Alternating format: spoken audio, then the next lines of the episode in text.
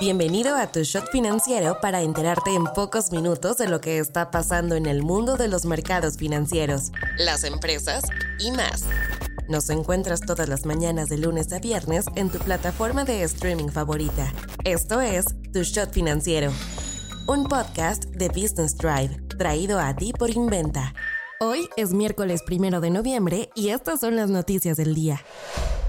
¿Con qué empezamos? Daniel Becker, presidente de Banca Mifel, aseguró que la entidad financiera ya tiene un tamaño significativo como para considerar listar sus acciones en la Bolsa Mexicana de Valores en 2024. No es un hecho que lo vayan a realizar, pero es una de las opciones que analizan para continuar con sus planes de crecimiento. ¿Por qué sería tan importante esto? Porque ya han pasado seis años desde el último listado de una compañía dentro de la Bolsa Mexicana de Valores. José Cuervo lo hizo en febrero de 2017 y Grupo Tracción en septiembre de ese mismo año. Desde entonces, solamente hemos visto cómo un montón de compañías han decidido salir del mercado accionario mexicano como Lala, Bachoco y Aeroméxico. Actualmente, Mifel ocupa el lugar 11 en el país entre todas las instituciones financieras en términos de activos, pero es la número 16 en participación de mercado con el 0.96%. Esta semana ya se estrenó en la Bolsa Mexicana, al emitir bonos verdes por 1.500 millones de pesos respaldados por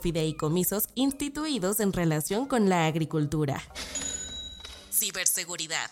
Estados Unidos y un grupo de 48 países se están comprometiendo a nunca pagar las demandas de hackers tras el robo de datos por un ciberataque. La promesa forma parte de la Iniciativa Internacional contra el Ransomware, una coalición que se formó en 2021 para tratar de establecer normas sobre la lucha y defensa contra los ataques cibernéticos. Pagar o no a los hackers es justamente uno de los principales debates. El argumento para no hacerlo es que si organizaciones siguen abriendo la cartera, solo creará un círculo vicioso de más ataques para obtener más dinero. De acuerdo a la firma de investigación Chainalysis, Víctimas de ciberataques han pagado 449 millones de dólares en los primeros seis meses de 2023. Si la tendencia sigue, sería el mejor año para los hackers por detrás del 2021. ¿Y México?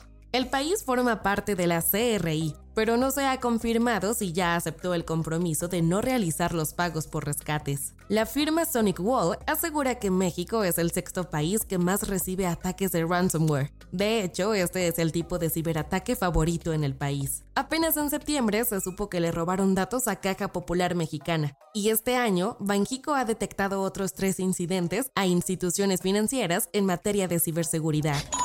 Inventa Financial Services es una empresa mexicana creada en el 2010 en la Ciudad de México con el propósito de brindarle a personas y empresas un respaldo financiero sólido para desarrollar sus proyectos empresariales, personales y o profesionales por medio de un trato personalizado y sin trámites complicados. No te vayas sin saber estas. Citibanamex estimó que el Producto Interno Bruto de Guerrero caerá 16% durante el último trimestre del año tras el paso de Otis. El banco espera que la actividad económica de la entidad alcance su nivel previo al huracán hasta la segunda mitad de 2024.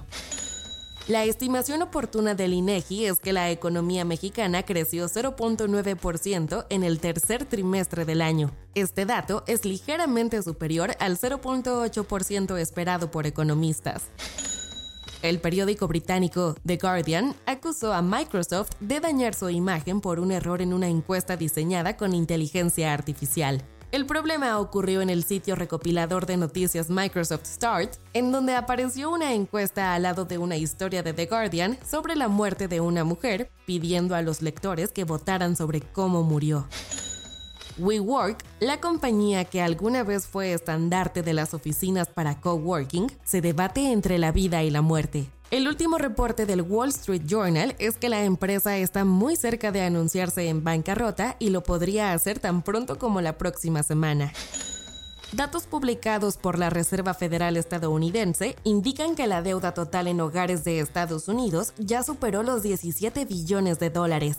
Soy Daniela Anguiano y esto fue Tu Shot Financiero. Nos escuchamos mañana. Tu Shot Financiero es una producción de Business Drive. El guion está a cargo de Nino Pérez y la producción es de Daniel Bri López.